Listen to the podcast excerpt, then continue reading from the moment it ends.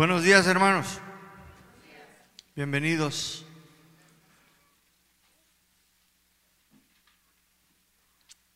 ¿Listo para, para el plato, para comer?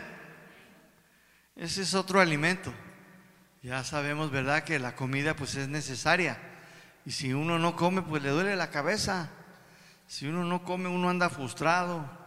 Pues bueno, también de la misma manera, el hombre, el cristiano, el creyente, no puede vivir, no va a poder resistir sin la palabra de Dios. Esta es la comida espiritual. Y es más, puedes comer todas las tortas que tú quieras, pero si no te alimentas con la palabra de Dios, ciertamente morirás espiritualmente hablando. Esto es lo que enseña la Biblia y es una verdad, mis hermanos, porque los problemas nos agobian. ¿Cuántos tienen problemas? Aunque no los queramos, a veces vienen y te buscan, ¿verdad? Y a veces hasta nos llueve. Así es la vida, mis hermanos. Hoy quiero compartir con ustedes, mis hermanos, un tema que se encuentra en el Salmo 119, si usted tiene su Biblia, Salmo 119.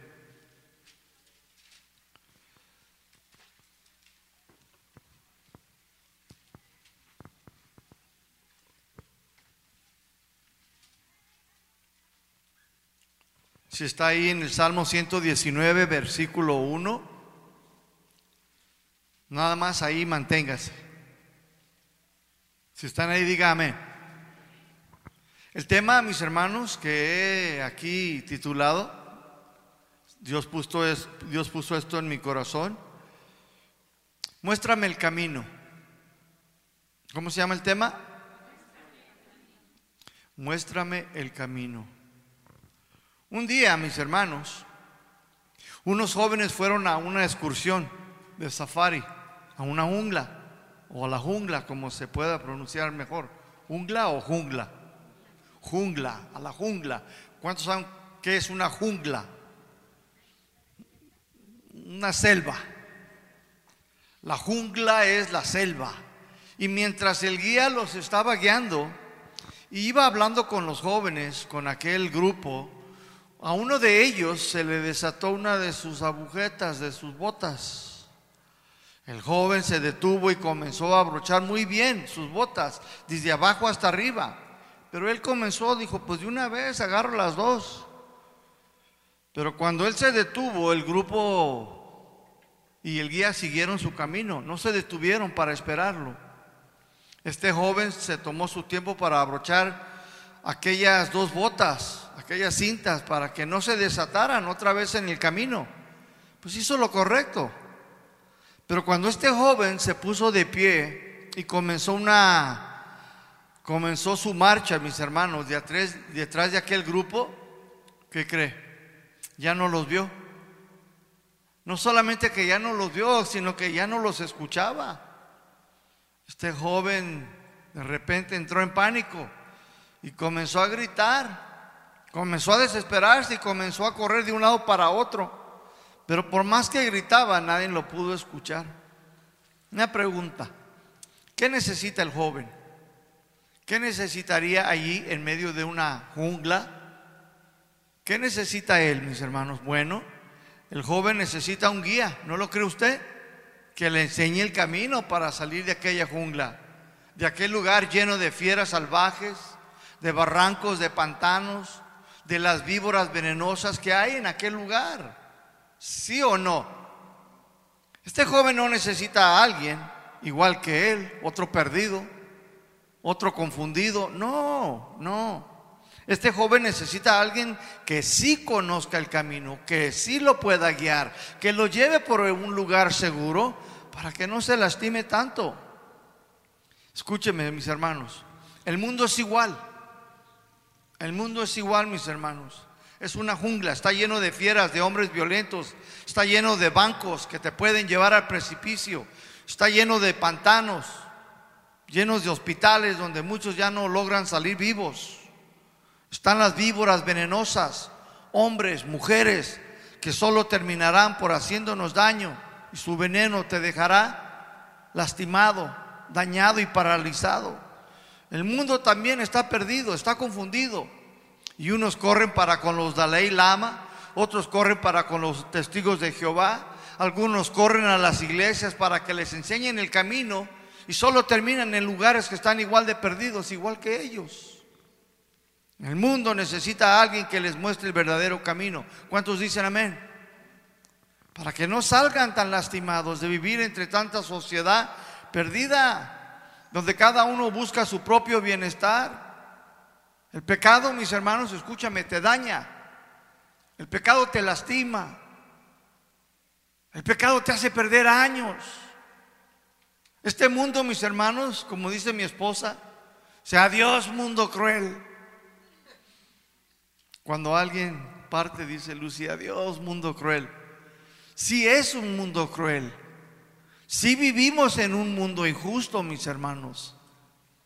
Vivimos en un mundo, mis hermanos, donde, pues lamentablemente hasta las mejores familias, no sé quién fue la que dijo, se lastiman, se dañan.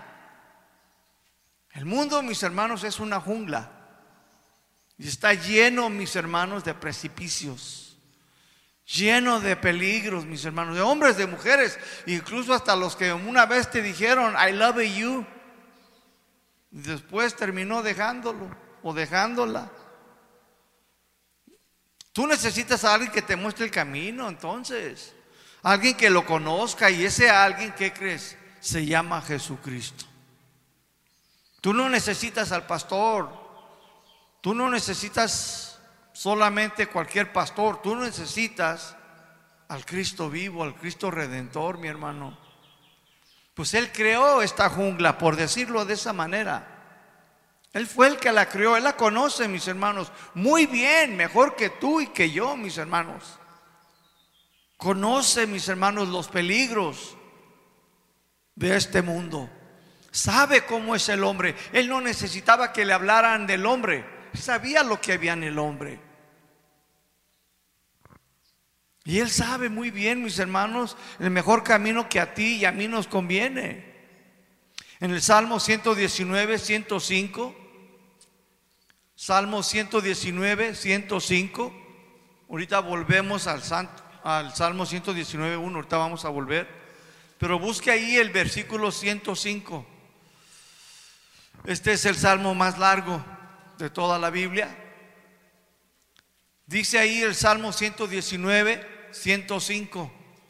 Lámpara es a mis pies, dice tu palabra, y lumbrera a mi camino. Todos tenemos, mis hermanos, muy poca experiencia en las cosas de la vida, como para vivirla sin un guía alguna, mis hermanos. ¿O alguien de aquí tiene toda la experiencia? en las cosas de la vida práctica, alguien levante su mano para que venga y ore por mí. No, mis hermanos, todos carecemos de experiencia en las cosas prácticas de esta vida. ¿Cuántos? Todos, mis hermanos. Sin embargo, la palabra de Dios nos puede asistir en muchas de las áreas de nuestras vidas. Nos puede guiar sin que terminemos extraviados, confundidos y desesperados. La Biblia, mis hermanos, sí tiene la solución. La Biblia sí puede guiarte, sí puede enseñarte, mis hermanos. Aquí en este versículo 105, el salmista compara la palabra de Dios con una lámpara que alumbra nuestro caminar y te puede dirigir o dirigir cada uno de nuestros pasos. Deja que la palabra de Dios te guíe, hermano. Deja que te corrija, deja que te instruya, que te dirija, que te enseñe, que te confirme. Y jamás, escúchame bien, jamás te apresures a actuar sin ella. Puedes confiar en ella, mis hermanos. Es palabra de Dios. No tiene tacha, no tiene error, mis hermanos. La palabra de Dios te enseñará cómo debes de vivir. Te, dirá qué estilo de vida debes de estar tú y yo viviendo. Te va a decir cómo debes de conducirte. Te va a decir cómo debes de comportarte con la esposa, con los hijos. A la esposa le va a decir cómo debe de vivir, cómo debe de ser. A cada uno de nosotros, la palabra de Dios nos va a decir en dónde es donde exactamente estamos fallando. Nos va a corregir. y nos va a dar dirección. No nomás nos, nos muestra el error, sino que también nos dice cómo. Eso es bueno. Ahora sí, si usted va conmigo entonces al Salmo 119, versículo 1, mis hermanos. Dejemos que la Biblia nos enseñe, mis hermanos. En este mundo, mis hermanos, aún sirviendo a Cristo, a veces cometemos errores. Pero Cristo, mis hermanos, no quiere que tú y yo, mis hermanos, nos dañemos tanto, mis hermanos. Él ve, mis hermanos, las cosas que pasan en la familia, ve lo que está pasando en el mundo. Y ciertamente el Señor, mis hermanos, pues conoce esta jungla. Y Él no quiere que tú y yo caigamos en el precipicio del barranco. No quiere que caigas a los pantanos. No quieres que caigas, usted joven, jovencita, no quiere que caigas ahí en medio de hombres, mujeres, que terminan dañándote, lastimando tu vida. Ahí en el Salmo 119, versículo 1, dice aquí el salmista David, dice, bienaventurados los perfectos de camino los que andan en la ley de Jehová. La palabra bienaventurado, mis hermanos, viene de la palabra hebrea esher, que significa dichoso, feliz, contento. Y luego dice, ¿quién es feliz y contento? Dice, los perfectos de camino. La palabra perfectos viene de la palabra hebrea tamim, tamim, que significa íntegros. Perfecto significa íntegros, sin defecto, recto, sin tacha. Todo esto nos habla de estar entero moralmente, mis hermanos. Que vive una vida derecha, moralmente hablando. Y luego está otra palabra ahí, dice, los que andan en la ley de Jehová. La palabra ley, mis hermanos, viene de la palabra hebrea Torah o Pentateuco. Pentateuco que significa que son las enseñanzas legales rectas de Dios. ¿Qué es la ley?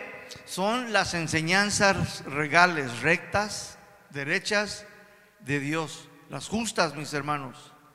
Entonces el escritor nos está diciendo, mis hermanos, dichoso, feliz el hombre que anda en el camino de la santidad en las enseñanzas legales de Dios. Vivir en el camino de la santidad, mis hermanos, nos traerá una vida de felicidad.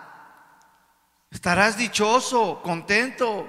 Vivir una vida moralmente en la santidad trae el beneficio, mis hermanos, de gozarnos Trae el contentamiento al alma, a la vida de la persona. El vivir en santidad debe de ser entonces un estilo de vida para el Hijo de Dios, para aquel que se dice ser cristiano creyente. ¿Cuántos creyentes hay aquí? ¿Cuántos cristianos? Pues es este es el estilo de vida que tú y yo, mis hermanos, Dios nos está mostrando el camino.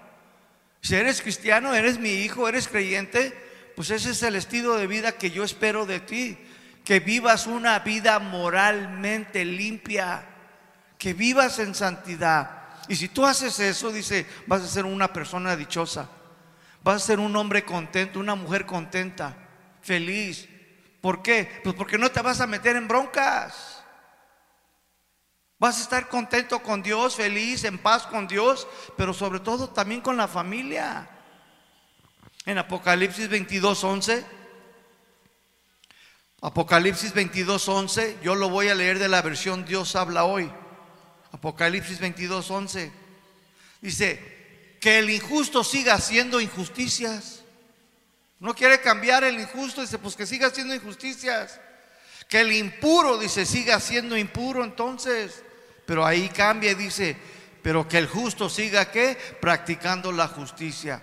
¿Cuántos justos hay aquí? Bueno, sigue practicando la justicia. Nosotros somos justos no por lo que hemos hecho, sino en quienes hemos creído. ¿Cuántos dicen amén? Jesucristo nos hizo justificados, declarados no culpables. Entonces dice, que el justo siga practicando la justicia y el que es santo, dice, siga santificándose más. ¿Qué debemos de hacer nosotros? Santificándonos más. Para vivir en santidad, el estilo de vida que Dios espera de ti y de mí, porque Dios quiere que tú estés dichoso, feliz, contento, bendecido. Es lo que el salmista te está tratando de decir en esta mañana. Es lo que el Espíritu de Dios quiere hablarle a su iglesia. Entonces, mis hermanos, todos los caminos del Señor, todas sus enseñanzas nos llevan a vivir en qué? En santidad. Este es el camino, mis hermanos, y el estilo de vida para todo el que se diga ser cristiano. Versículo 2, Salmo 119, versículo 2. Y continúa, dice, bienaventurado, o sea, dichoso, feliz, contento, dice, los que guardan sus testimonios y con todo corazón le buscan. Dice, bienaventurados, dichosos, contentos, los que guardan. Esta palabra guardar, mis hermanos, viene de la palabra hebrea, nazar, nazar, que significa los que observan, los que cuidan, protegen, pero también significa los que obedecen. Guardar, obedecer, practicar, observarlos, cuidarlos. ¿Y qué deben de cuidar? Dice sus testimonios. Esta palabra, sus testimonios, viene de la palabra hebrea, Eda. Eda, que significa un testigo. ¿Por qué? Los que guardan sus testimonios, dice testimonios, son sus mandamientos. ¿Por qué? Porque Él fue el que lo dijo, mis hermanos. ¿Y cuáles eran los testigos? El Padre y el Hijo y el Espíritu Santo dan testimonio de estas enseñanzas, de estos mandamientos. Ellos son los que dan, mis hermanos, testimonio de que las enseñanzas de Dios, que los mandamientos de Dios, la ley de Dios, sus normas, mis hermanos, son para que te vaya bien, mi hermano. Son para ayudarte, mi hermano. A mí me agrada una canción en Estados Unidos, es muy famosa en Estados Unidos es la canción, yo me imagino que es la número uno. Se llama Amazing Grace. Se llama Amazing Grace, ¿cómo se diría en español? Gracia sublime o sublime gracia. Pero en inglés dice, I once was lost, but now I'm found. Una vez yo estaba perdido, dice, pero ahora yo he sido encontrado. Dice, Amazing Grace, who saved the wretch, quien salvó dice, a un hombre, dice, o a una persona que no valía nada, a wretch like me. O sea que el Evangelio, mis hermanos, tiene el poder de Dios para la salvación, mis hermanos, y para ayudar al perdido, al confundido. Esta canción, mis hermanos, es muy famosa porque nadie sabe quién la escribió. Esta canción es muy antigua, mis hermanos. Data al siglo XVIII pero el escritor jamás puso su nombre. Pero la verdadera historia de esa canción, mis hermanos, es tremenda la historia. Esa canción, mis hermanos, fue escrita, escúcheme bien, de puros sonidos de unos esclavos que iban en la panza de un barco. ¿Cuál es la panza del barco? Donde iban todos los negritos remando. Y como ellos no sabían hablar en inglés ni en otros lenguajes más que en africano, ellos iban nada más. Y el que estaba escuchando fue el que le puso la letra, las palabras. ¿Sí me doy a entender? Entonces, cuando hoy en día tú estudias esa canción, ¿En qué crees que tú está escrita? En puras notas negras, teclados con los negros, Gustavo, no con los blancos. Esta canción, Amazing Grace, fue escrita con puro teclado. ¿Cómo se le llama el negro? Amén, amén, amén, amén. Los puros teclados negros, no los blancos. ¿Saben por qué? Porque fue, hermano, inspirada por el Espíritu Santo, dada a los negritos esclavos. ¿Eso? Bueno, amén. Pero qué, qué tremendo, hermano. Pero esa canción, mira, hermano, dice, una vez yo estaba perdido. Y así estábamos todos nosotros, hermanos. Estábamos perdidos. Pero Dios, mis hermanos, el Espíritu Santo y el Hijo ellos dieron testimonio que estas enseñanzas mis hermanos, pues son para ti, para mí, mis hermanos. Está diciendo dichosos, felices los que obedecen y guardan las enseñanzas que Él dijo, que Él nos dio. Todo lo que Dios te da es bueno, hermano. Todo lo que Dios te da es perdurable, mis hermanos. Todo lo que Dios da, lo da en abundancia espiritual para darte vida, mi hermano. Versículo 2 dice ahí el Salmo 119, la segunda parte, y con todo el corazón y le buscan. Y con todo el corazón le buscan. Esta palabra buscar viene de la palabra hebrea darash, que significa, mira, la palabra buscar, pues hay varios sinónimos. Quizás alguno ande buscando la lana, la cadenita de Carmen que se le perdió, qué sé yo. ¿Sí? Hay, hay, varios sinónimos, pero aquí buscar, mis hermanos, es frecuentar constantemente, es buscar intensamente. Ahora, ¿qué es lo que busca intensamente o constantemente? Escúchame, las verdades de Dios. Dice, y con todo el corazón le buscan. Las verdades de Dios, mis hermanos los caminos del Señor y lo hace de todo corazón. Entonces hay una sinceridad, no hay falsedad en Él o en ella. Una pregunta, cuando vienes aquí a la iglesia, ¿sí? ¿Por qué vienes, mi hermano? No solamente para aprender, para escuchar y ya. No, mis hermanos, debe de haber una seriedad en ti y en mí. Debe de haber una sinceridad en tu corazón, mis hermanos. Cuando vienes aquí a la iglesia, que sea porque quieres saber y aprender los caminos de Dios. ¿Para qué? Para que los pongas por práctica con sinceridad. Que no sea solo por escuchar, oír, sino para obedecerlos con todo tu corazón, mi hermano. Dice el versículo 3. Dice, pues no hace iniquidad los que andan en sus caminos. O sea, los que andan en los caminos y en las enseñanzas de Dios ya no practican el pecado. Debe de haber un cambio en tu vida. Que los demás lo vean en verdad, mis hermanos. Que tu vida nos diga que tú has cambiado, que tus hechos hablen por ti, mis hermanos. No que tus palabras me lo digan, no que tus hechos, que yo lo vea, que otros lo puedan ver en tu vida, en tu comunidad, en tu trabajo, que puedan darse cuenta de que algo anda raro contigo, oye.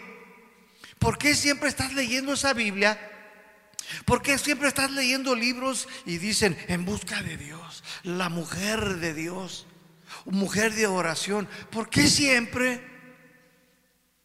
Eso es lo que Dios espera, mis hermanos. Quiere presumirnos, como lo hizo con Job. ¿Qué no has visto, chamuco? Ven acá. Mira, mi hijo, a mi siervo Job, hombre temeroso, apartado del mal, dice. Lo estaba presumiendo. Dios es lo que busca, mis hermanos. Entonces, mis hermanos, los que andan en los caminos de Dios, mis hermanos, debe de, verse el cambio en tu vida. Que se vea, que todos corran con luz. Y luz, y apúntame allí con lo que puedas. Apúntame porque sí quiero irme allá al templo. Quiero que haya reunión de matrimonios. Quiero que haya reunión para los jóvenes, para mis hijos. Yo quiero que haya reunión para todos los solteros, para ver si así se casan aquí con una de la iglesia, para que no anden allá afuera buscando. Pues entonces, ¿dónde más? Que sea de la iglesia, ¿sí o no? Que sea del cuerpo de Cristo, de la familia de Dios. Entonces tu vida debe mostrar un cambio, mis hermanos, que tus hechos hablen. El decir que eres cristiano, pues es muy fácil y barato, mis hermanos. Cualquiera puede decir que es cristiano, ¿sí o no? Es más, hasta la leona dormida dice que es cristiana. Yuri dice que es cristiana. Va a la iglesia y se tapa y luego va la, sale en la tele y se destapa. Óyeme, no, no, no, que se vea, que se demuestre. Los que andan en las enseñanzas del Señor ya no se comportan, ya no se conducen como lo hacían en el mundo. Ya no hablan, ya no piensan como la gente que no tiene a Cristo. Dejan de hacer lo malo, abandonan su estilo de vida de antes y comienzan a andar en los caminos de Dios. ¿Por qué? Porque saben que les va a traer esto felicidad, dicha, mis hermanos. Les va a traer contentamiento a su vida. Versículo 4.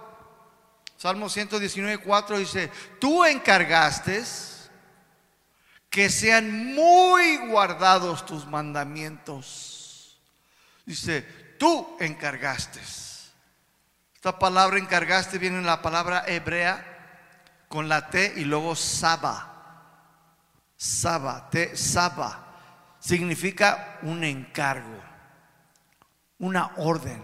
¿Recuerdan ustedes cuando Pablo el apóstol le dijo, Timoteo, te encarezco delante de los hombres y delante de Dios? ¿Recuerdan? Le dijo, te encarezco. En otras palabras le dijo, Timoteo, te encargo delante de la iglesia, dice. Y pero también delante de Dios, dice, que prediques, que insistas en la buena enseñanza, en la sana doctrina.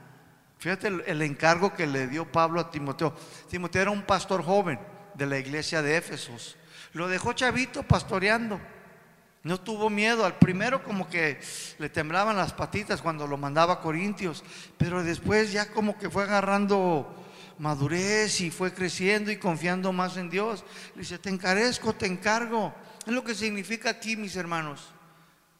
Te encarezco, te encargo, te doy una orden.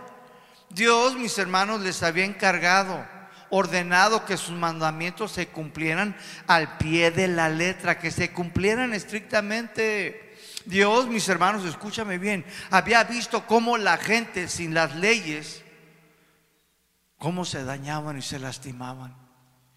Dios había visto, mis hermanos, cómo la sociedad, mis hermanos, antes de Moisés, él veía, mis hermanos, cómo se dañaban los unos a los otros.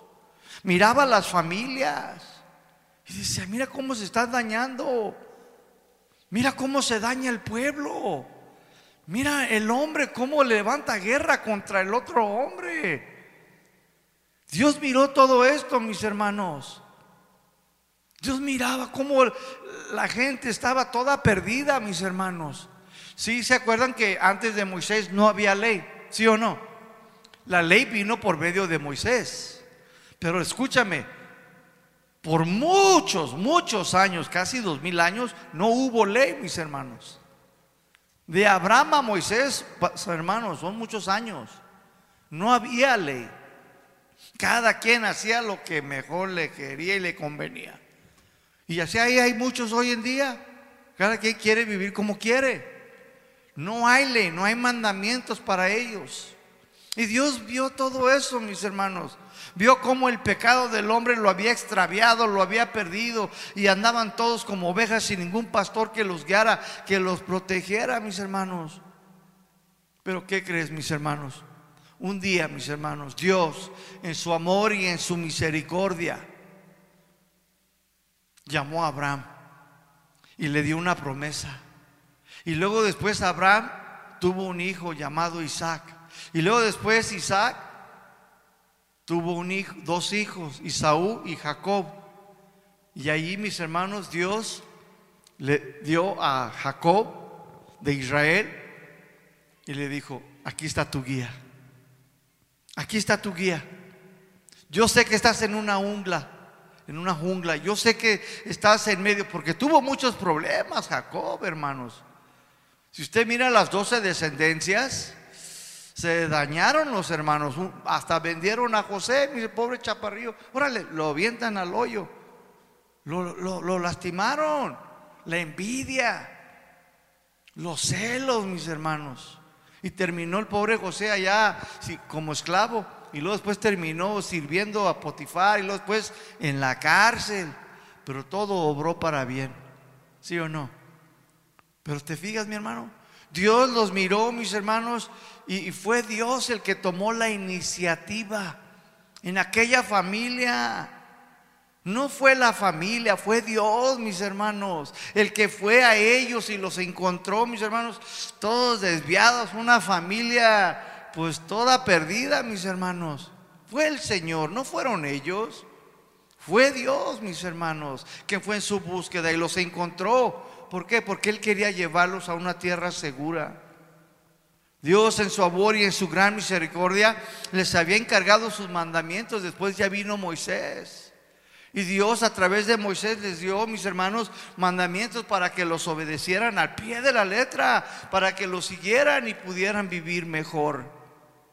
Eso fue el amor de Dios. Eso no vino del hombre, esto fue Dios, mis hermanos, que fue en busca de esta familia desordenada, de esta familia lastimada. La mamá quería más al otro y el papá quería más al otro. Y usted ya sabe la historia de esa familia. Un desorden en esa familia, pero fue el amor de Dios, mis hermanos. Dios vio entonces al hombre y les enseñó el camino, les enseñó la verdad para que tuvieran una, vida mucho mejor. Solo tenían que obedecer y seguir el camino que el Señor les había mostrado. Dios, mis hermanos, les dio mandamientos, les dio estatutos, les dio leyes para que pudieran vivir por medio de ellos, para que les fuera mejor. En Deuteronomio capítulo 30, Deuteronomio capítulo 30, versículo 16.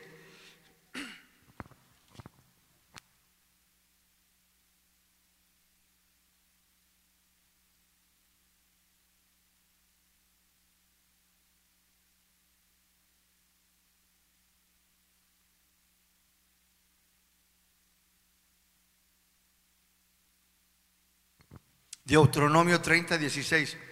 Dice así la palabra de Dios, porque yo te mando hoy que ames a Jehová tu Dios, que andes en sus caminos y que guardes sus mandamientos, sus estatutos y sus decretos, para que vivas y seas que, dice, multiplicado. Y Jehová tu Dios te bendiga en la tierra a la cual entrarás para tomar posesión de ella. Aquí Dios, mis hermanos, personalmente les está diciendo, mis hermanos, para que anden en sus caminos, para que aguarden sus mandamientos, sus estatutos, sus decretos, dice, para que vivas, para que tengas una buena vida mejor, para que no te dañes tanto, para que seas multiplicado y Jehová tu Dios te bendiga en la tierra en la cual tú entrarás para tomar posesión de ella. Pero ¿qué creen mis hermanos? Triste y lamentablemente, muchos de ellos no quisieron andar en sus caminos. Muchos prefirieron andar en sus propios caminos. ¿Por qué? Porque el camino de la santidad no les apelaba a sus deseos carnales. Porque una vida cristiana, mis hermanos, una vida de obediencia a los mandamientos, a los estatutos, a las normas de Dios, no les apelaba a sus deleites carnales. Y como no les apelaba, no les ahí movía la carne, muchos no quisieron, mis hermanos. En Jeremías 25, versículo 3. Jeremías 25, 3. Dice ahí la palabra de Dios en Jeremías 25, 3. Desde el año 13 de Josías, hijo de Amón, rey de Judá, dice, hasta este día, que son, dice, 23 años. O sea que cuando el rey Josías empezó a reinar, mis hermanos, Jeremías comenzó, mis hermanos, a amonestar el pueblo de Israel por 23 años, mis hermanos. Dice ahí, ha venido a mí palabra de Jehová y he hablado desde temprano sin cesar. Dice, no he dejado de hablarles. No he dejado de llamarles la atención, dice, pero no que no oíste. Al final del 23 dice, no quisiste oír, no quieres escuchar. Versículo ahí 4. 25:4 Jeremías dice, Dios les envió profetas, les envió pastores, les envió a sus siervos, dice, hace mucho tiempo y no dejaban de hablarles, pero no querían oírlos, no querían prestarle atención, no querían escucharlos. ¿Te fijas, hermano? No querían. Dios les dijo, aquí están mis leyes, aquí están mis mandamientos, aquí están mis estatutos, síganlos. Yo quiero bendecir sus vidas, obedezcan, guárdenlos, protégenlos, observenlos, para que les vaya mejor. Mira hermano, escúchame, con los mandamientos de Dios, aunque los obedezcamos, mis hermanos, va a haber flaquezas en nuestras vidas, entiéndelo. Aún obedeciendo a Dios, mis hermanos, por que cabecemos o padecemos, mis hermanos, de todo el conocimiento, a veces vamos a hacer malas decisiones. Pero todo va a obrar para bien, dale gracias a Dios. Pero ahora te imaginas sin seguir los mandamientos, sin obedecer, mis hermanos, y vivir como cada uno quiere, ¿te imaginas cómo terminarán? Pues dice alguien, dijo, por eso estamos como estamos. Pues Dios, mis hermanos, escúchame, por 23 años, yo te pregunto, ¿cuántos años Dios ha estado hablando a tu corazón, a tu vida? ¿Cuántos años? Este ha sido uno de los problemas con toda la sociedad, mis hermanos, ¿eh? Con toda la sociedad. Dios le ha estado hablando a la sociedad año tras año, terremotos, pandemias, tsunamis, y le habla. Últimamente, mis hermanos, estamos viendo todo lo que está pasando. Allá en el DF les cayó sobre mojado. ¿eh?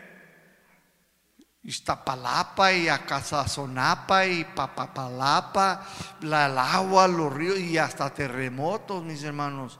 Oremos por el pueblo. Oremos, mis hermanos, pero no vamos a cambiar porque esto ya está, mis hermanos, profetizado desde hace mucho que las cosas se van a poner ¿qué? Peor.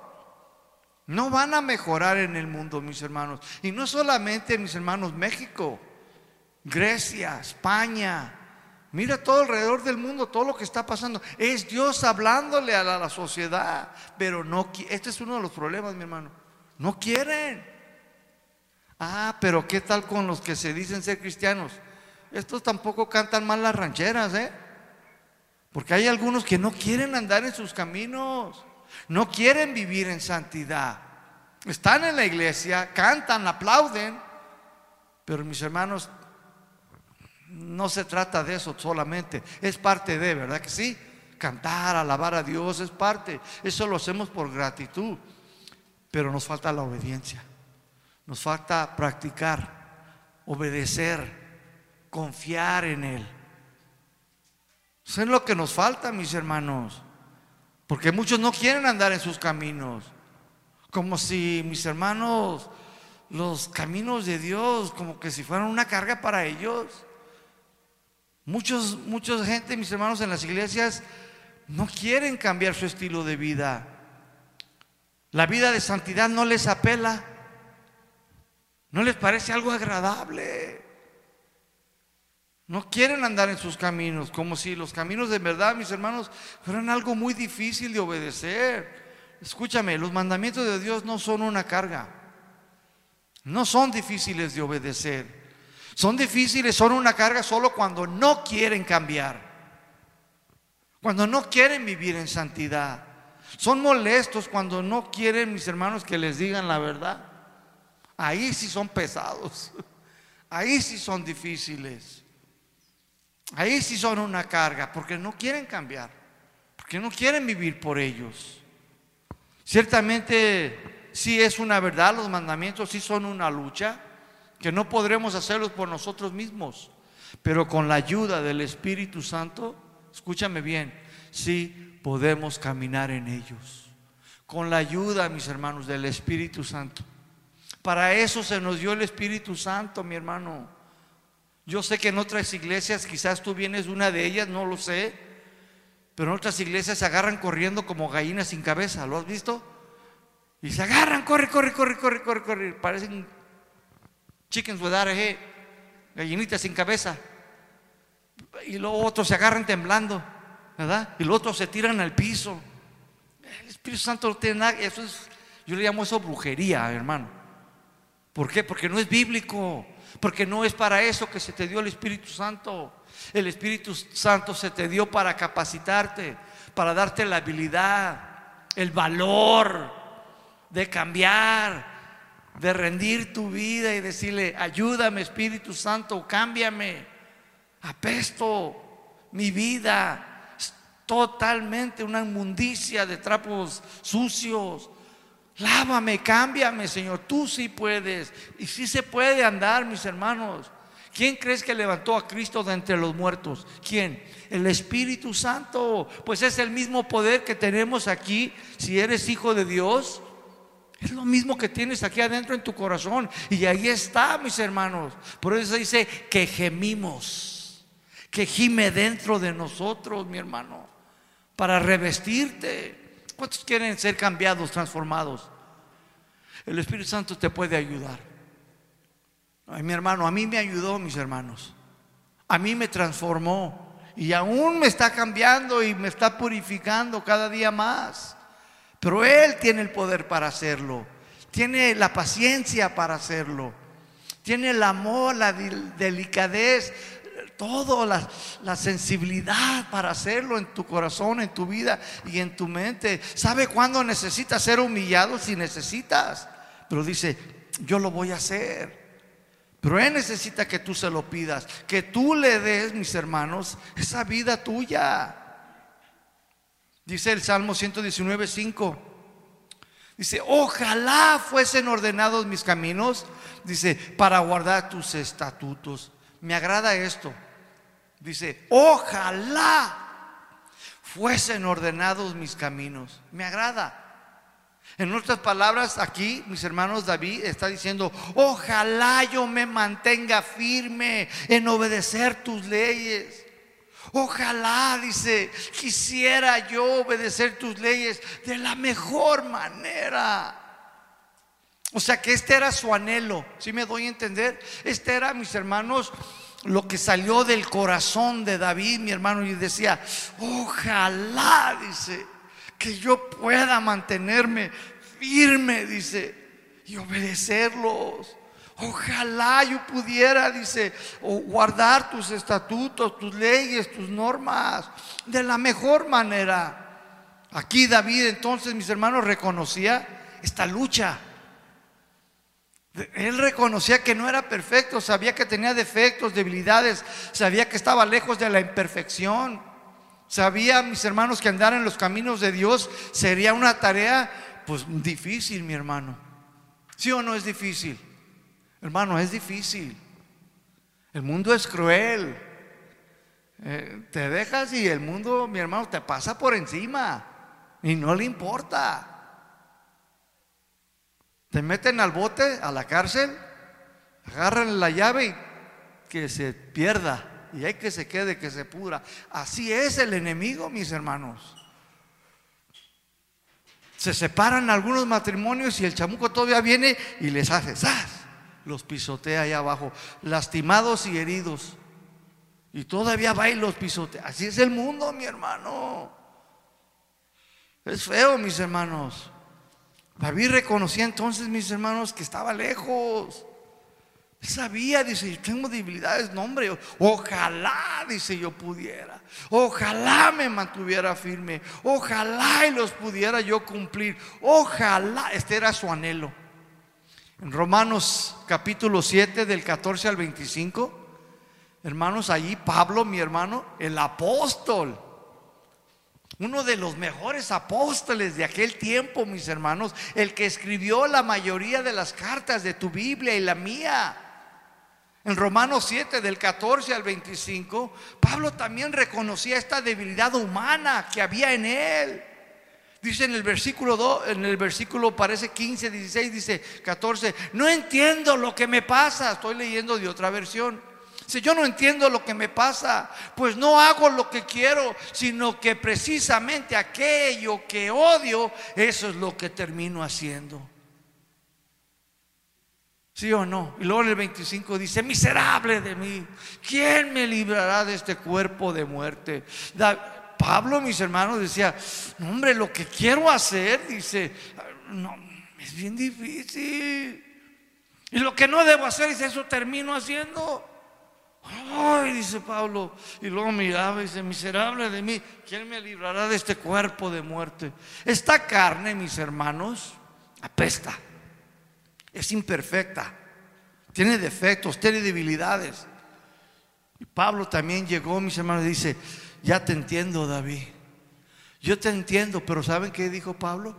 Pablo dijo, pero doy gracias a Dios por Jesucristo. ¿Por qué daba Pablo gracias a Dios por Jesucristo? Porque por Jesucristo fuimos justificados, mi hermano. ¿Qué significa justificado?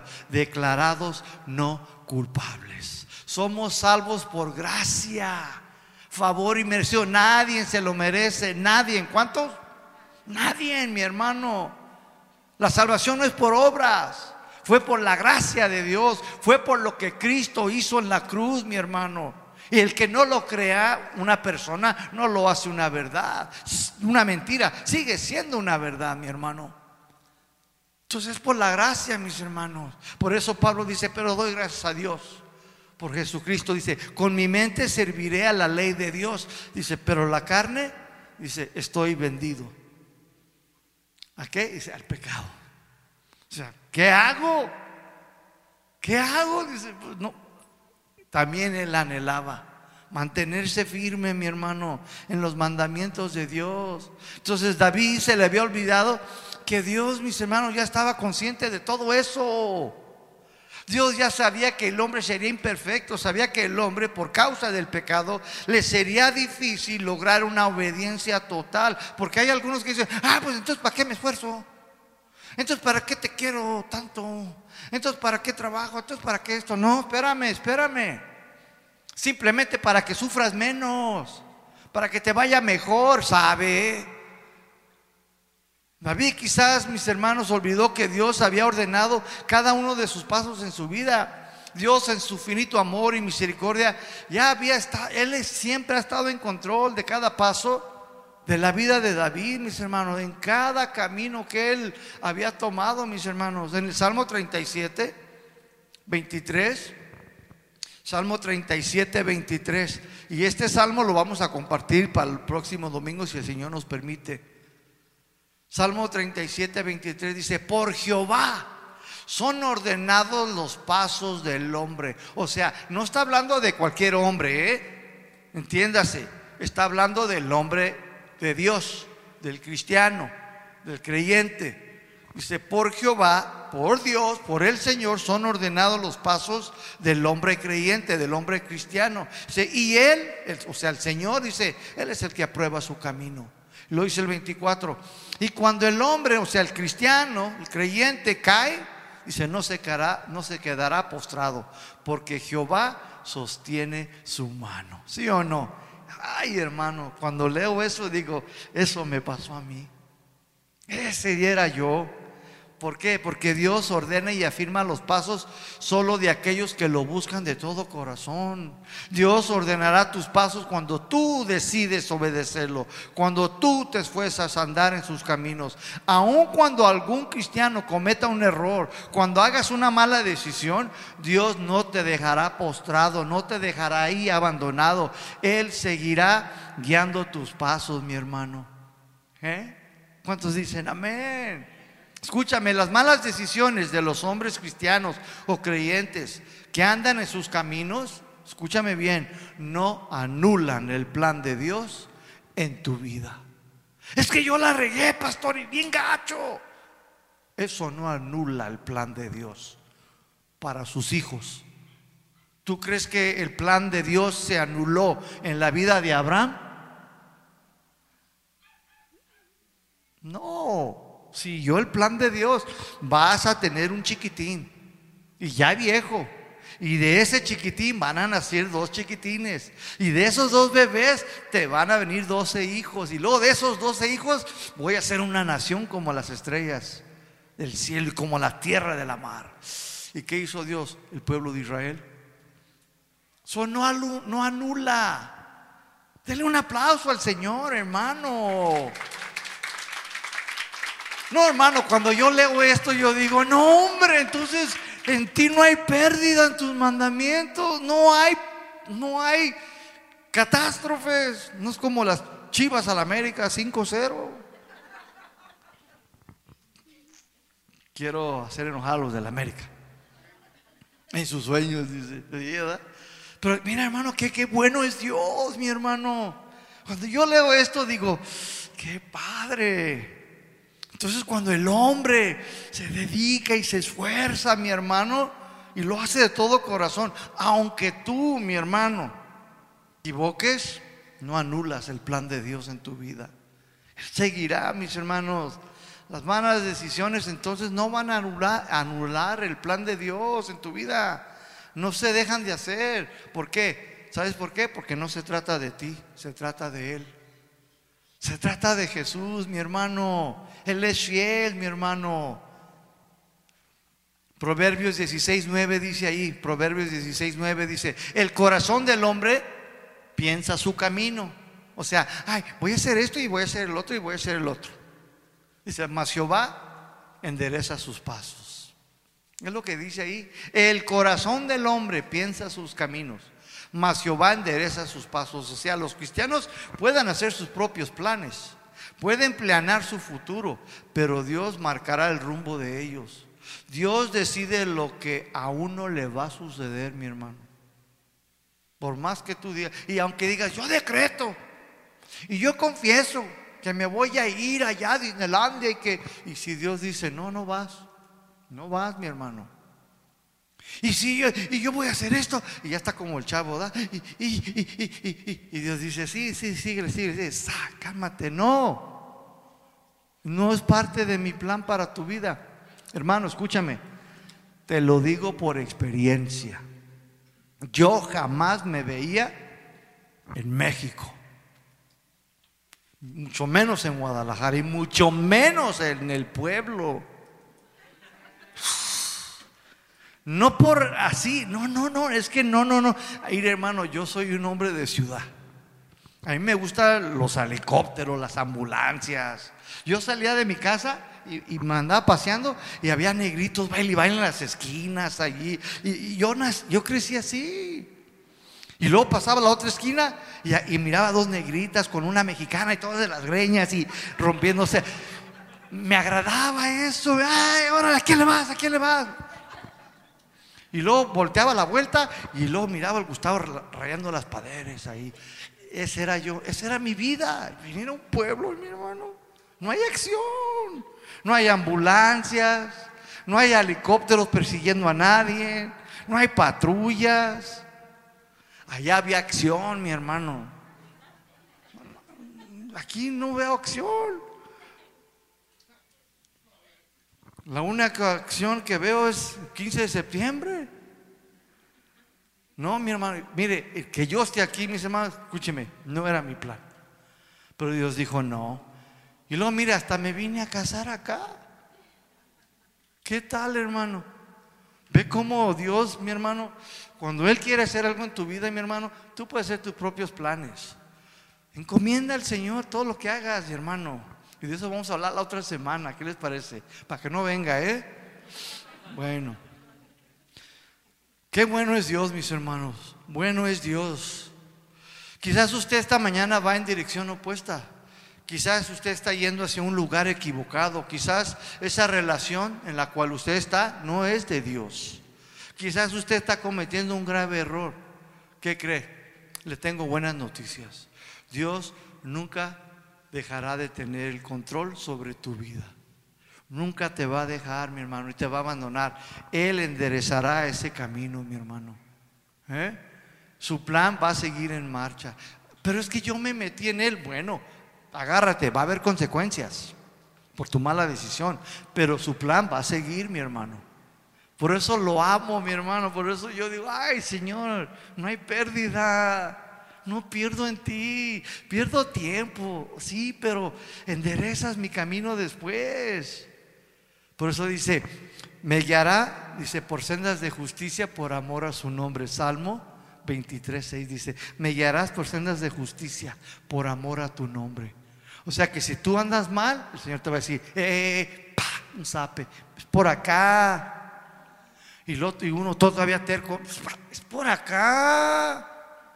No, pero, ah, te quebra la patita y dice, ¿qué es por acá? Entonces ya uno de la mano. ¿Cómo se llevó el Señor a, Pablo, mis hermanos? A la calle donde lo llevaron cuando después de que se cayó del caballito. ¿Cómo lo llevaron? De la manita. ¿Por qué? Porque se iba a pelar para Tlajomulco. No, este cuate ya se quiere ir para otro lado. El Señor dijo, no. Ah, ah. Filipenses 1.6 dice, estando persuadido, Pablo dijo esto. Filipenses 1.6 dice, estoy persuadido. Esta palabra persuadido significa estoy convencido. Si estoy convencido de esto, que el que comenzó en ustedes la buena obra, la perfeccionará hasta el día que regrese Jesucristo. Dios no te va a dejar, hermano, hermana. Dios va a ordenar tus pasos, pero solo de aquellos que lo buscan, de aquellos que andan en sus caminos, de aquellos que se esfuerzan. Su plan seguirá su marcha, mis hermanos. Amén. Versículo 6 dice, Salmo 119, 6. Entonces dice, no sería yo avergonzado cuando atiendese a todos tus mandamientos. Dice, no sería avergonzado cuando atienda. ¿Qué significa esta palabra? Ay, pastor, pues ir a la tienda. No, no. Dice, no seré avergonzado cuando yo, dice, atienda. La palabra atienda viene de la palabra hebrea, navat, que significa observar, pero sobre todo observarlos, pero ponerlos en obra. O sea, no sería avergonzado, nos habla de la confianza y firmeza que viene de tomar en serio, escúchame bien, de tomar en serio los mandamientos de Dios.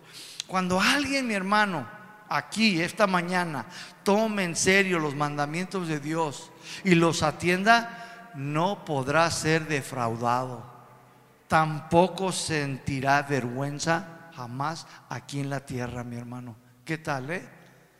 Escúchame bien. Cuando tú atiendes o observas los mandamientos de Dios y los pones en obra, en práctica, tú no vas a ser avergonzado, mi hermano. David, mis hermanos, cuando escribió esto, él no quería fallarle a Dios. No quería ofender al Señor. Él anhelaba, deseaba poder caminar en los mandamientos para no pecar contra Dios. El corazón de David no quería ser avergonzado. ¿Por qué? Porque él ya había sido apenado. Él ya había sido humillado, mis hermanos, cuando le falló a Dios, aunque se arrepintió de todo corazón, ¿sí o no? Escúchame bien, voy a rectificar algo que dije. Aquí en la tierra, mis hermanos, escúchame bien, no tienes por qué ser avergonzado, ¿eh? No tienes por qué. Depende de ti, depende de ti. Dios no quiere que tú seas avergonzado aquí, aquí, mi hermano, pero depende de ti, mi hermano. Si pones en obra sus mandamientos, algunos, mis hermanos, las, triste y lamentablemente, ay, mis hermanos, como que les gusta pasar por vergüenzas. ¿Por qué? Pues porque no quieren atender, porque no quieren obedecer las normas de Dios, no quieren vivir bajo las reglas de Dios. Si tú no quieres vivir bajo las normas, los mandamientos, los estatutos de Dios, mis hermanos, vas a tener que ser avergonzado.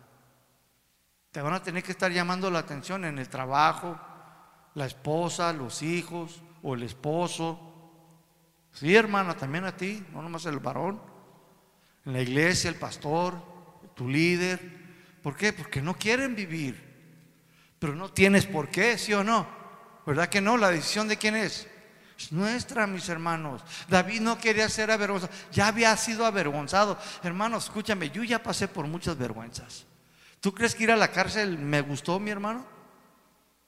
¿Sabías ahí que te quitan toda la ropa? Ay, órale, cuérese. Para que mate los piojos. Sí, hermano. Luego tener que ir al baño ahí enfrente del otro camarada. Bañándose en medio de todos los hombres. No, mi hermano. Es humillante. Es humillante. Y luego a veces te sale otro más gorilón que tú.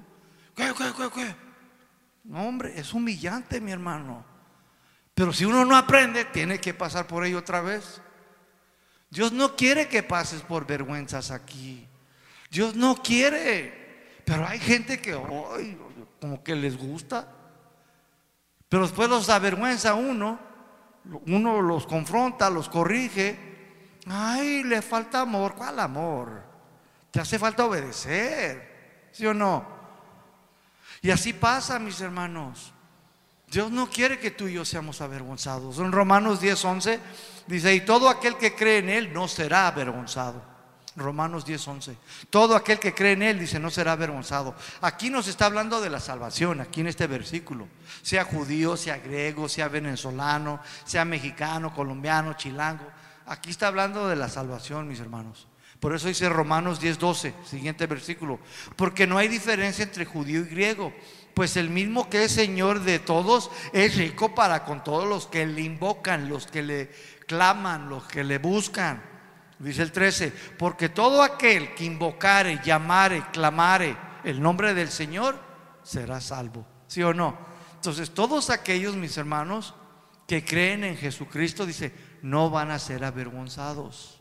Escúcheme, aquí en la tierra, ciertamente sí podemos ser avergonzados. ¿Por qué? Pues nuestras desobediencias por nuestras malas decisiones. Podemos ser avergonzados por no andar en sus caminos, pero el que cree en Jesucristo, el que tiene su confianza en Dios, escúchame bien, jamás será avergonzado en el día del juicio.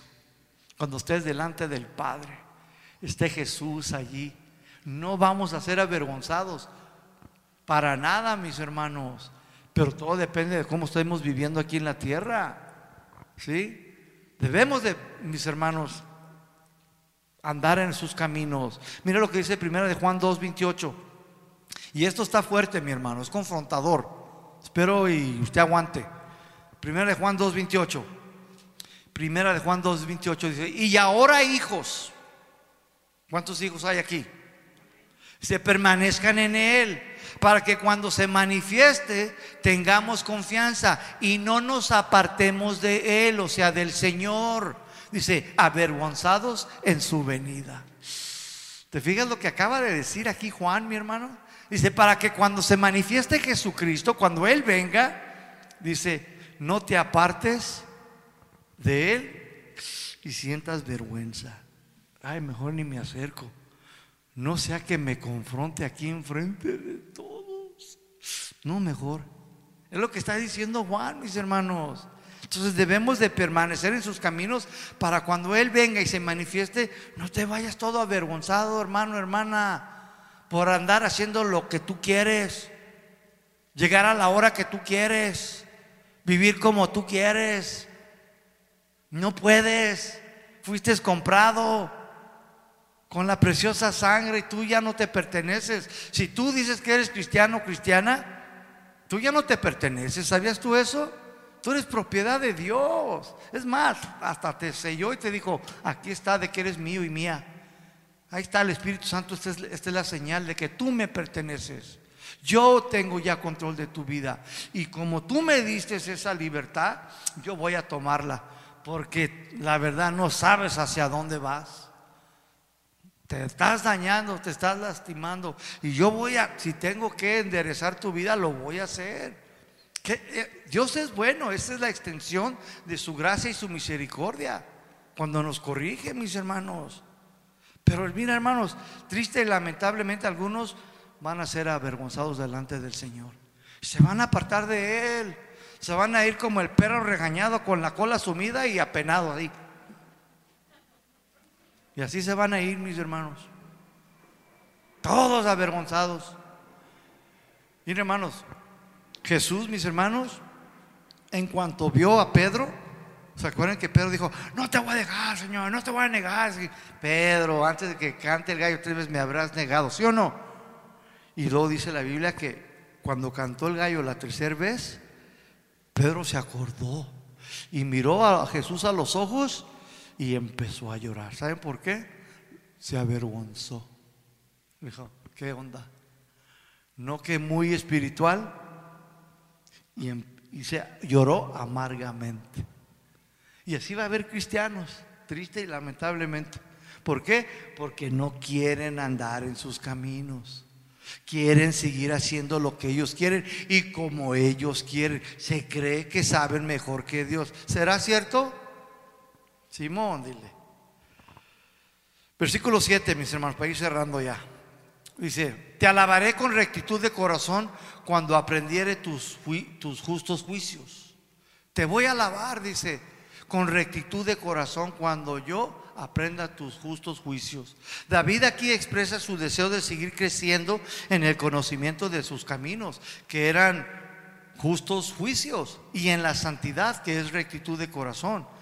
En otras palabras, en cuanto más conoces y aprendes de los caminos de Dios, hermano, hermana, tú te vas a dar cuenta que son lo mejor para tu vida. Y esto hará que tú adores a Dios, que lo alabes, que lo ames. Tú debes de seguir creciendo más y más en el conocimiento de todos sus caminos. Son seguros, son seguridad. No hay mal en ellos, son para tu propio bien. Algunos cristianos tienen años en las iglesias y aún no conocen los caminos del Señor. No conocen su voluntad.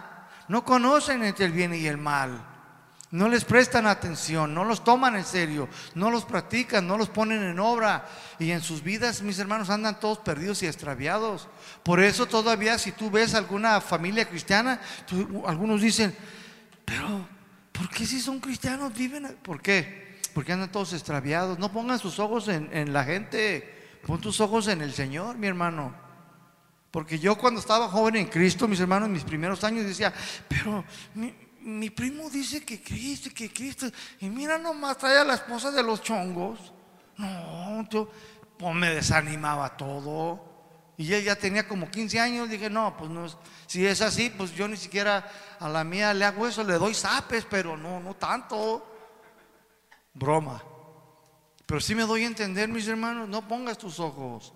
Algunos siguen perdidos en la jungla, corren de un lado para otro y terminan cayendo en los pantanos. Algunos están en la cima de un barranco a punto de caer al precipicio. Y algunos otros que otros que no quieren obedecer, les sale la leona. Una señora, pero bien fuerte. ¿Dónde vas? ¿Dónde vas?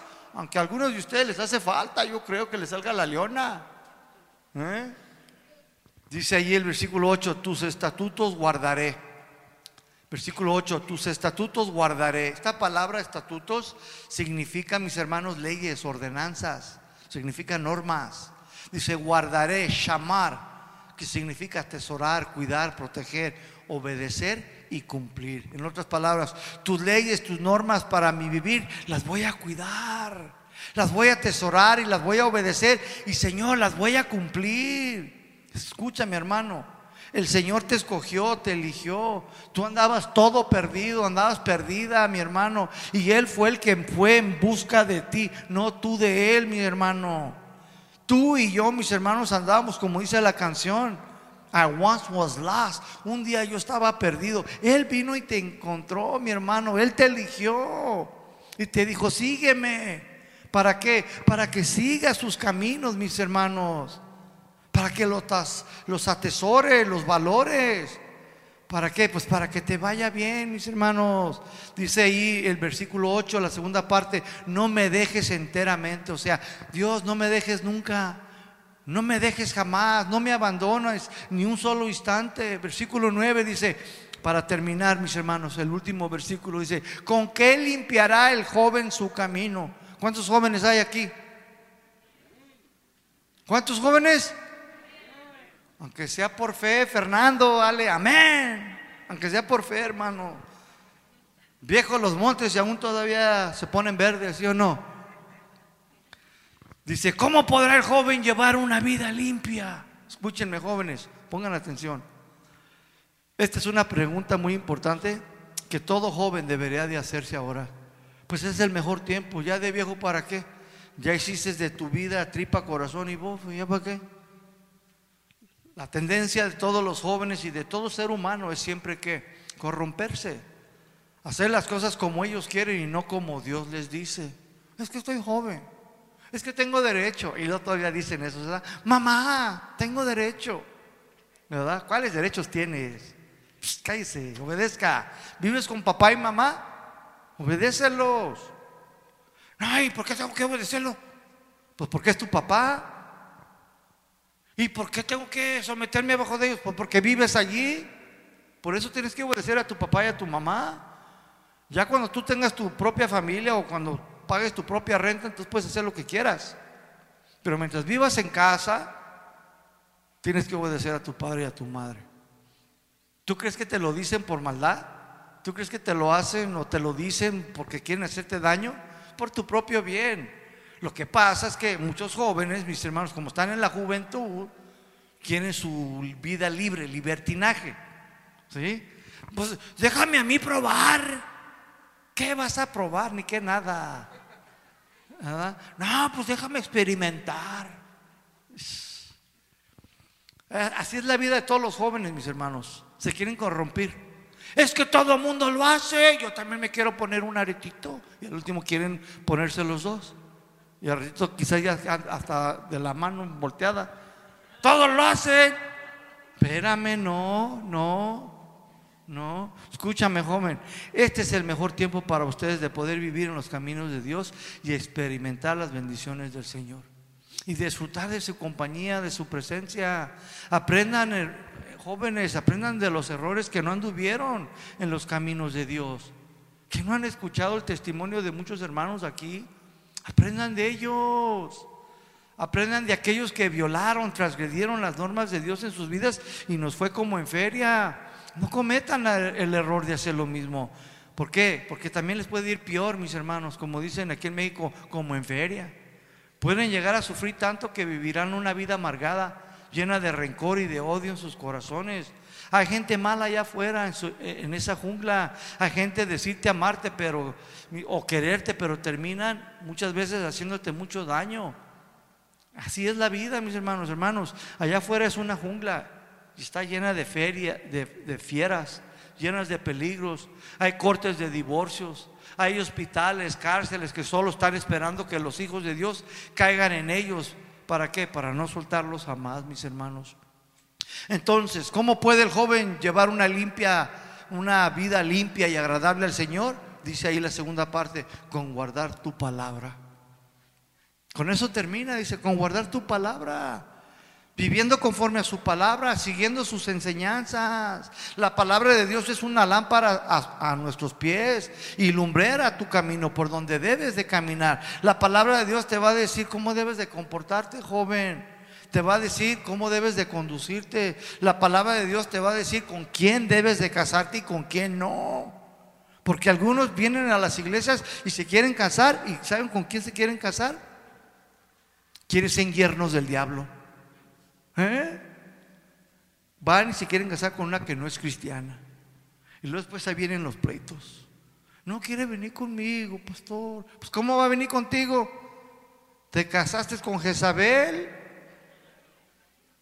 Y luego tienes al diablo por, ¿cómo se llama? Por suegro. Peor. No, Dios, la palabra te va a decir con quién y con quién no debes, mi hermano. Para que te vaya bien, hermano. Si aún casándote con la cristiana o el cristiano, va a haber indiferencia, sabe. Ahora te imaginas con alguien de allá afuera, peor, mi hermano. Eso es desobedecer a Dios. No te unas a un yugo desigual, ¿sí o no? Y ya se los he dicho, pero no me voy a cansar de decírselos. Entonces la palabra de Dios, mis hermanos, te va a guiar tus pasos para que no tropieces, para que no te caigas. Y si te caes, levántate, pídele perdón. Pues aún, mis hermanos, Él va a guiar tus pasos.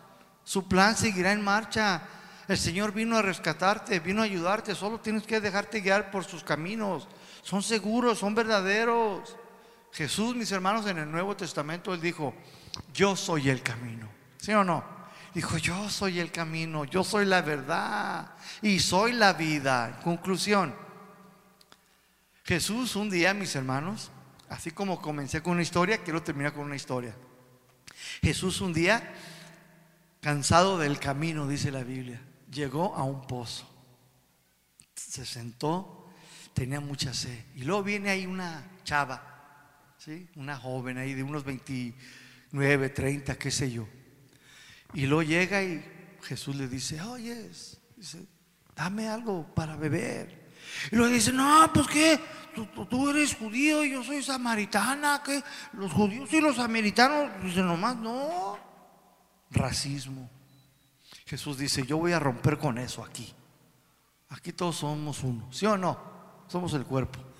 Y Jesús le dice, no, dice, si tú supieras quién es el que te pide, no hombre, me pedirías a mí y yo sí te daría y nunca más tendrías sed. Y luego ella dice, ay Señor, dice, ¿dónde está esa agua? Es milagrosa, dame de esa. Entonces Jesús le dijo, ve, llama a tu marido. Y luego ella dice, pues no tengo, dice Jesús, bien has dicho. Dice, has tenido cinco chapetes. Y aún con el que estás, dice, ni siquiera es tú, o sea, ni te has casado. Yo espero que ustedes ya se hayan casado, ¿eh? A la iglesia y al civil. Y si no lo han hecho, están rompiendo el mandamiento. ¿Ya lo hicieron por los dos? ¿Les falta uno? Háganlo. Si no, pues ahí tú y Dios. Es que no miro las bendiciones. Es que yo no miro esto. Espérame. ¿Quieres la bendición de Dios, pero no quieres andar en sus caminos? No da. ¿Sí me doy a entender? Pues aquí esta mujer, mis hermanos, ¿qué crees? Escúchame bien. Esta mujer, mis hermanos, toda su vida andaba perdida. Toda su vida andaba, mis hermanos, ahí, no la valoraban, no la apreciaban como debería de ser. No la trataron nunca como lo que era hecha semejanza a la crianza de Dios, a la imagen de Dios. Nunca, mis hermanos. Ella había sido que cinco maridos, ¿tú te imaginas la vida que llevó? Andaba perdida. Estaba dañada, mi hermano. Y así es la vida, mi hermano. Pero en cuanto Jesús, ya ella le dijo el Señor, dijo, oh, caray, tú has de ser un profeta. Ciertamente ella encontró a Jesús el Salvador y le mostró el camino. ¿Y qué crees que hizo? Comenzó a evangelizar, hermano, hermana. Se fue predicando el Evangelio de Cristo. He encontrado a Jesús y me dijo todo sobre mi vida. Y yo andaba perdida, dice, pero ya no, dice. Y es lo que Dios quiere hacer. Escúchame, el Señor, mis hermanos, siempre, en el Salmo 81, versículo 13, no lo lea, yo se lo leo. El Salmo 81, 13 dice, oh, si mi pueblo oyere, si Israel anduviera en mis caminos, lo voy a cambiar. Oh, si casa de oración el salto escuchara y anduviera en mis caminos. Este siempre ha sido el anhelo de Dios. Dichosos, felices son todos aquellos, mis hermanos. Esta mujer sí respondió. ¿Tú qué vas a hacer? Ella respondió, mis hermanos. ¿Tú qué vas a hacer? Ponte de pie. Dichoso, feliz son todos aquellos, mis hermanos, que andan en sus caminos. Dios, escúchame, ordenará tus pasos. Esfuérzate, obedécelo, practícalo, guárdalos, obsérvalos. Te va a hacer que los pongas en obra. Dios te guardará de todo mal. Dios va a bendecir tu caminar. Pues sus mandamientos, sus normas, hermanos, escúchame, traen bendición a nuestras vidas, mis hermanos. A mí me agradó esta historia. El Señor me la dio casi ya en la mañana. Me dijo, quiero que pongas eso ahí. Porque esta mujer, dice, estaba perdida. Y yo fui a ella. Ella no vino a mí. Yo fui a ella. Yo sabía que esa mujer iba a llegar. ¿Usted cree que el Señor no sabía que la samaritana iba a llegar ahí? Él sabía. ¿Y sabes qué, mi hermano? El Señor se salió de todo su curso del camino. Dice, nada más por ti. Por ti estoy aquí, dice. Por ti, mujer, por ti vine. ¿Tú qué vas a hacer? El Señor, mi hermano, esta mañana dice, yo esta mañana vine por ti. Vine por ti. Vine por ti. Si andas perdido, escúchame. Solo tienes que obedecer al Señor. Caminar en sus mandamientos. Vamos a orar. Bendito Dios y Padre, te doy gracias. Gracias por Señor porque tú tomaste la iniciativa en nuestras vidas. Fuiste tú, fue tu amor, fue tu gracia la que se nos encontró cuando andábamos descarriados y perdidos. Fuiste tú, Señor, el que tomó la iniciativa cuando andábamos todos dañados, lastimados y lastimando, dañando a la familia. Y tú nos escogiste, Señor. Tú tomaste el tiempo para enseñarnos tus mandamientos, tu palabra normas, tus leyes, para que nos fuera bien, Señor. Ciertamente, Señor, es muy difícil, Señor, andar en ellos, pero también sabemos, Señor, que por medio del Espíritu Santo es posible caminar en tus caminos. Espíritu Santo, ven. Levanta tus manos si tú quieres hacer ese compromiso con Dios y dile, yo no quiero andar extraviado ni perdido. Espíritu Santo, ven a mi vida. Enséñame tus caminos. Enséñame tus mandamientos. Ojalá, ojalá me mantuviera firme. Ojalá yo los obedeciera de la mejor manera. Oh Señor, si estoy yendo por un camino equivocado, si estoy, Señor, rumbo, Señor, de una manera, Señor, que no es, Señor, guía mis pasos, Señor. Ordénalo, Señor, para poder andar yo, Señor, en tus caminos, porque tus caminos, Señor, son saludables, son de vida, son de bendición, Señor. Oh Señor, yo necesito de ti. Ven Espíritu Santo. Ven y haz la obra en mi corazón, en mi mente. Ya no quiero vivir como yo quiero. Reconozco que he sido comprado con la preciosa sangre. Reconozco que te pertenezco. La iglesia es tuya, Señor. Guíanos, Señor. Ya no queremos dañarnos más, Señor. No queremos lastimar a la familia, Señor, a los seres queridos perder años y años, Señor, perdiendo el tiempo, Señor, por andar en nuestros propios caminos. Porque hay caminos que le parecen bien al hombre, pero el final es la muerte. Gracias te doy, Señor, porque sé, Señor, que tú, Señor, me has considerado, Señor, en esta mañana. Y has hablado a mi corazón, Señor, para que yo, Señor, ande en tu camino. Me has mostrado el camino, Señor por amor a tu nombre. Te doy gracias. Amén y amén. Vamos a cantar esta canción, mis hermanos. No corramos prisa. Tome tiempo con Dios. Cantemos esta canción y después considérese despedido. Muéstrame, Señor, tus caminos y enséñame tu sendas. Encamíname en tu voluntad, en ti esperaré cada día. Muéstrame, Señor, tus caminos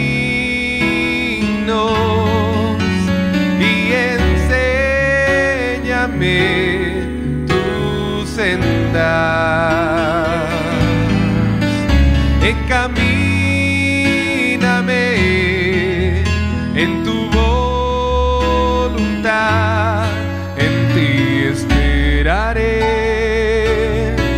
cada día.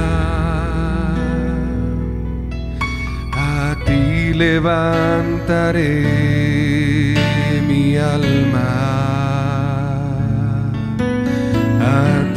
Levantaré mi corazón. Dios mío,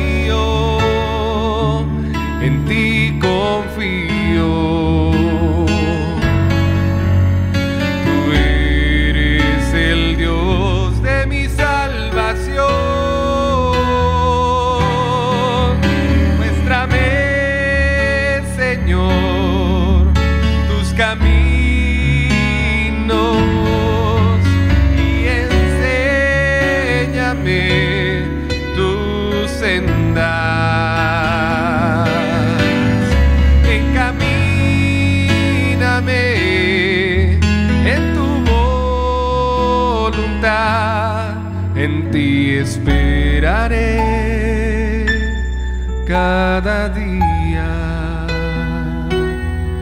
En ti esperaré cada día. En ti esperaré cada día.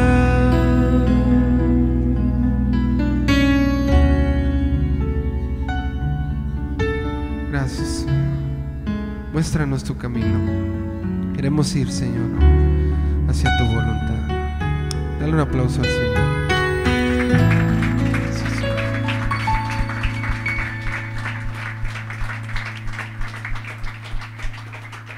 Estamos despedidos, mis hermanos. Que Dios le bendiga.